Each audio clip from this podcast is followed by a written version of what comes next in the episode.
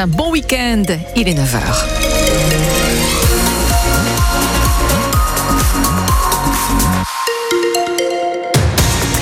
Les informations, Jean-Baptiste Marie, bonjour. Bonjour. Euh, pour la circulation, pas grand-chose à vous signaler pour l'heure. Vous avez euh, sur la 13 la réparation des glissières de sécurité. On est en direction euh, de Caen et c'est à hauteur de Surville pour rejoindre Pont-l'Évêque. Du beau nous promet, nous promet aujourd'hui Météo France pour la journée avec des éclaircies qui sont attendues dès ce matin. Les températures au meilleur de ce vendredi comprises entre 10 et 13 degrés.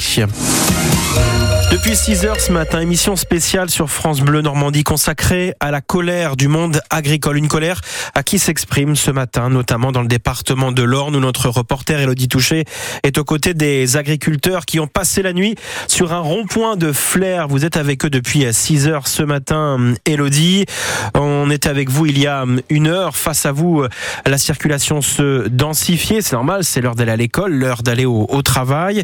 Et vous nous le disiez, les voitures passaient, mais en revanche, des poids lourds sont euh, stockés, mis à l'arrêt euh, face à vous oui, un dixième camion vient effectivement d'être euh, arrêté par les jeunes agriculteurs. Ils sont une dizaine sur le rond-point. Un camion qui est donc stationné à l'arrêt, qui ne va pas bouger depuis et qui ne va pas bouger jusqu'à midi. Avec moi, Valentin Brou, des jeunes agriculteurs de Flair. Qu'est-ce qu'il y a dans ce camion, Valentin? Eh ben Alors du coup là, on est en train d'ouvrir pour voir un peu ce qui se passe à l'intérieur. Donc déjà sur les papiers du chauffeur, on a vu que de toute façon il y avait potentiellement des légumes qui venaient de l'étranger. Euh, voilà, nous ce qu'on va surtout rechercher c'est la viande et le lait, mais c'est vrai que même les légumes euh, en soutien aussi avec euh, les agriculteurs qui essayent de faire des produits de saison en France. Euh, quand on voit des tomates qui sont importées d'Espagne toute l'année, nous ça nous, ça nous met un petit peu hors de nous et donc donc là voilà, on est en train de regarder un petit peu ce qui se passe dans le camion. Les chauffeurs euh, sont, on a vraiment des chauffeurs au top, euh, super sympas. ils, nous, ils nous ouvrent le camion. C'est pas nous qui ouvrons les camions, c'est ce qu'il faut savoir. On n'a pas le droit d'ouvrir les camions, sauf si le chauffeur est, est d'accord de nous ouvrir le camion. Donc là, on est en train de regarder. Donc là, il y a des, il y a des, des melons qui viennent euh, de Chine, de Chine normalement. Oui, voilà, on citera pas le magasin, un super magasin pas cher du tout, euh, qui est bien écrit sur le camion. Euh, si je peux citer, place aux nouveaux consommateurs. Alors les consommateurs justement, vous faites ça pour eux aujourd'hui. Vous attendez des annonces du gouvernement aujourd'hui. La journée peut être décisive. Les actions peuvent s'arrêter en fonction de ce qui va être annoncé Alors, les actions peuvent s'arrêter euh, si euh, le gouvernement euh, et, notamment notre Premier ministre fait des annonces. Mais bon, on a du mal à croire qu'en trois jours, il arrive à changer quelque chose qui est en train de couler depuis au moins trois ans. Donc, voilà, nous, on veut des annonces concrètes, des vraies avancées. Et sinon Et eh ben sinon, on continuera notre mouvement euh, la semaine prochaine. Euh, on est prêt à continuer. Euh, donc voilà plus fort les actions Parce que pour l'instant, vous êtes plutôt gentil. Donc voilà, jusqu'à aujourd'hui, c'est du barrage filtrant. On bloque pas. On a, on a, on n'a jamais bloqué. Par contre, voilà, à partir de la semaine prochaine, les jeunes agriculteurs ont décidé de durcir le ton si, si jamais, si jamais personne ne bouge et que les annonces ne sont pas à la hauteur.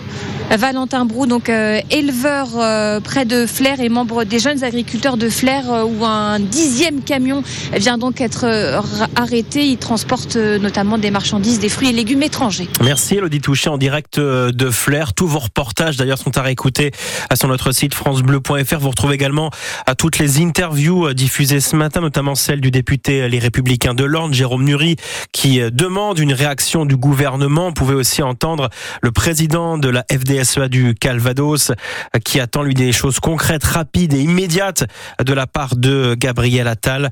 Euh, émission spéciale donc de France Bleu Normandie consacrée à la crise du monde agricole. Évidemment, on y reviendra dans nos prochains journaux. La garde à vue a été prolongée pour l'homme soupçonné d'avoir tué un habitant de Lisieux mardi soir. Oui, la victime mortellement touchée à la carotide tentait de s'interposer dans une dispute entre une femme et un homme dans le quartier Hauteville. C'est l'homme qui aurait porté le coup de couteau fatal, ce qu'il nie face aux enquêteurs. La police l'avait interpellé sur place mardi soir. Dans l'Orne, dans le village de Bretoncelle, on recherche toujours l'arme du crime après la mort d'une femme de 52 ans tuée dans sa maison par son mari. Âgé lui de 54 ans, l'homme a reconnu les faits. Il a abattu sa femme d'un coup de fusil de chasse avant de se débarrasser de l'arme. Il ne reste plus qu'une partie de la loi immigration. Oui, le Conseil constitutionnel a retoqué hier 35 articles comme le délit de séjour irrégulier, les quotas migratoires ou le paiement d'une caution retour pour les étudiants étrangers, un durcissement du texte gouvernemental qui qui avait été instauré par la droite, ce qui scandalise d'ailleurs ces députés de droite, d'extrême droite. Le gouvernement lui s'en satisfait. Gérald Darmanin doit réunir ce matin les préfets pour appliquer la loi une fois qu'Emmanuel Macron l'aura promulguée. Et puis les pompiers de Bayeux sont champions de France avec leur calendrier. On en parlait hier à la même heure, Nathalie. On attendait de savoir. Eh bien, ça y est, ils ont gagné les pompiers de Bayeux. 64% des voix face à leurs collègues de 9 maisons en Meurthe et Moselle. Il y avait quand même 128 casernes, donc 128 mhm. calendriers au Mais c'est le thème du 80e anniversaire du débarquement porté par les pompiers de Bayeux, eh bien, qui a porté chance jusqu'au bout à cette caserne avec des votes de milliers d'internautes. Écoutez la joie du capitaine Frédéric Gilles, c'est lui qui commande le centre de secours de Bayeux. C'est une grande fierté pour le centre de secours d'avoir obtenu ce titre de champion de France. La, plus grande satisfaction, c'est que ça vient euh, récompenser euh, plusieurs mois de travail de, l'amicale des sapeurs-pompiers qui, euh, depuis mars 2023, réfléchit à, la création de, ce calendrier, à sa mise en œuvre, aux prises de vue qui ont été faites pendant les commémorations du 6 juin 2023. Et surtout, ça vient récompenser presque deux mois et demi de, championnat qui ont quand même été assez intenses et, assez longs. Sauf à mettre des vaches normandes sur le calendrier, on pouvait pas faire plus normand comme, euh, comme calendrier. L'idée là, clairement, c'était de mettre à l'honneur le, le, territoire de Bayeux, de mettre à l'honneur le Bessin. Il faut savoir que nous, on a un secteur d'intervention qui rayonne sur une partie des, des plages du, du, débarquement. Le devoir de mémoire, c'est quelque chose qui est euh, très très cher euh, pour pour les sapeurs-pompiers. Et à notre manière, on, on s'inscrit un petit peu dans les festivités du 80e anniversaire du débarquement qui vont démarrer dans, dans les prochaines semaines. Et si vous souhaitez obtenir ce beau calendrier des pompiers, vous pouvez faire un don à l'amicale des pompiers de Bayeux. On vous a mis le lien sur notre site francebleu.fr.